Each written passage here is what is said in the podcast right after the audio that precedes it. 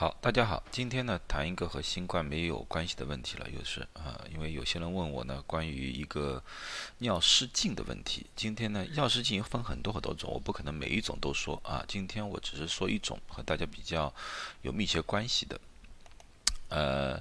那么呢，先谈一谈尿失禁到底分哪几种啊？第一种呢，我们叫真性尿失禁。真性尿失禁呢，一般是由于外伤或者手术以后造成的肾功能的损伤，或者说，呃，造成某一方面的一个肌肉或者神经的损伤，造成了那个人呢无法控制自己的排尿的情况啊。这种情况呢，呃，往往是在一般手术以后啊会出现。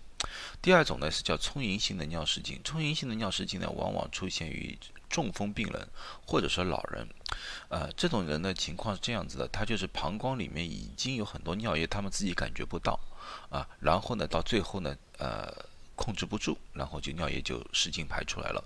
这一方面呢一般是和神经性的情况有关，啊，神经反应迟钝啊这方面有关，呃。第三种呢是叫急迫性的尿失禁。急迫性的尿失禁呢，这个情况就是说，那个患者一旦感到自己想尿的时候，他就控制不住就出来了，就是一直有这种感觉啊。这一般呢和那个膀胱发炎啊、膀胱癌、膀胱结石，甚至糖尿病诸如此类的其他病有关。所以呢，以上三种呢，呃，往往你要找到病因、病源的之后呢，你都可以。不要治膀胱，而只是治这个产生失禁的原因就可以了。而第四种呢，我们叫压力性的尿失禁，这就是今天我们经常要说的压力性的尿失禁呢，就是当腹部的压力增加的时候，那个膀胱就不受控制，会有少量的尿液出现。啊，呃，在英文当中的压力性尿失禁呢，叫 stress urinary。Incontinence 啊，就叫 SUI，呃，这些病人呢非常痛苦，他们呢往往就是一个打呃咳嗽一下，打一次喷嚏，或者笑的大一点，或者说外面去跑跑动一下，甚至打高尔夫球的时候，都有可能有少量的出来啊，弄得非常尴尬。而且呢，这种情况呢，往往呢是出现在女性，特别是在生育以后或者是更年期。对于生育以后的妇女呢，往往就是说。啊，从阴道里面分娩就是顺产的妇女，比剖腹产的妇妇女容易产生尿失禁。啊，这是因为呢，当小孩子从阴道里面出来的时候呢，对那个盆腔里面的肌肉啊这种东西啊造成了一定的拉伤，而留下了这个后遗症。另外一种呢，高发的年龄呢，就是说四十五岁到五十五岁就是更年期，因为这个是和荷尔蒙有一定的关系。啊，荷尔蒙变化之后呢，它里面的那个。肌肉啊，这弹性上面啊，各方面啊都产生了变化，所以容易产生这个情况啊。还有一种呢，就是和生活习惯有关，比如像肥胖啊、吸烟呐、酗酒啊，都有可能呃使这个尿失禁，就是压力性的尿失禁更加容易产生。啊，呃，说了这么多，那么现在就说了要应该怎么样的。治疗或者预防这个问题，最主要的预治疗的方法呢，从刚开始的时候，如果症状比较轻的，一般的情况下呢，改变生活习惯。什么叫改变生活习惯？刚刚才说了，减肥，啊，戒烟戒酒。如果这个方面做好之后呢，就是要做一个盆腔的一个肌肉的盆底肌肉的一种一种训练，啊，就是使那边的肌肉呢重新绷紧。这个方面呢，往往呢，好多人呢，在生育完之后呢，护士、医生都会让他们去做，或者呃教他们怎么做。如果坚持做呢，现在看下来呢，大概对百分之三十的患者是有效的。啊，如果这两个都不办的话，那么接下去是药物治疗。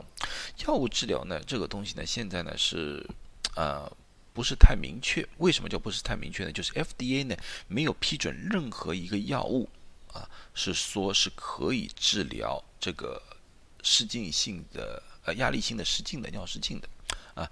可是呢，有两种药物呢是被临床测试过很多次。一种类药物呢叫 alpha one 肾上腺受体的激动素啊啊，比较明显的一种呢就是或者名大家叫叫 m i d r o g e n m i d r o g e n 呢，呃，这个药物呢在一九八几年的时候呢，被人广泛的测试过啊，发现是有效，有效几率呢也和那个盆底肌训练差不多，大概在百分之三十左右。可是呢，这类药物呢有一个非常大的副作用，什么大的副作用呢？它可以使血压升高啊。大家知道，刚才我就说了。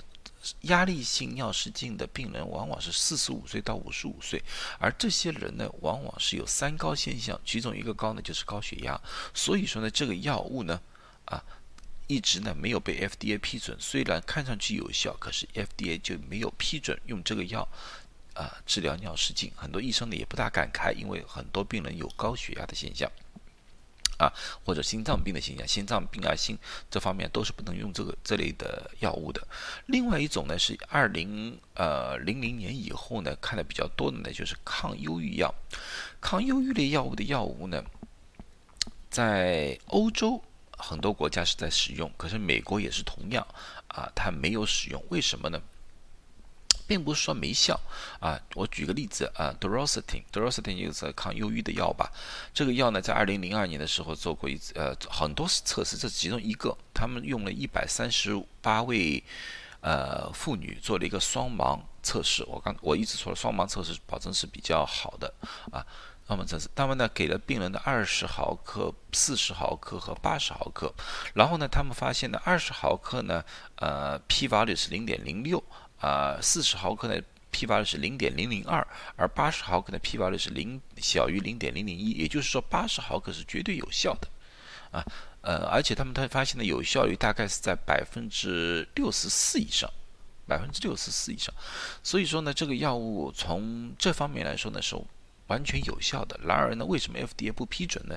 最主要是这方面的药物呢，抗忧郁药呢是对那个神。精性的就是脑部的化学物质啊，会有一定的压制作用，所以呢，他们担心呢，吃吃这类药物呢，往往会使病人产生各种各样的副作用。举举个例子说，精神不振啊，呃，产生一种药物性的忧郁啊，甚至。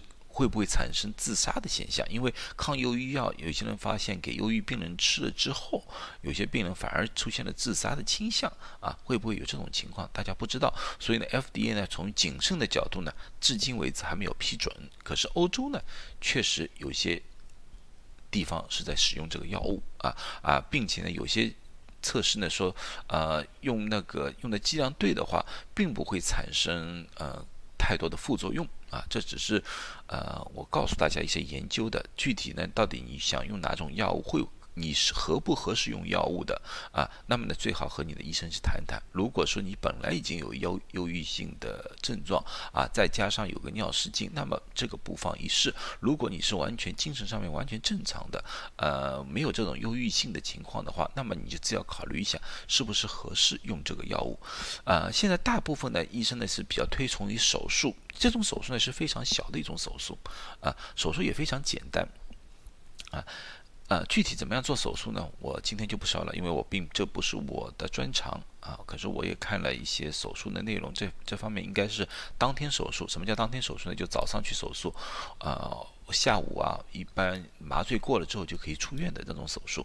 手术的成功率呢，我看了那个哈佛大学的研究报告呢，基本上成功率是在百分之八十六左右啊，所以成功率是非常高的。啊，所以说呢，如果说你们不适合上面三种方法全部不适合你们，或者说没有效的话，那么手术，呃，不得不说是一个非常好的选择。好，啊，今天就讲到这里，这是一个大概的一个介绍啊，希望对大家对这个疾病有一个新的认识，或者说啊，对你们有一点帮助。好，谢谢大家。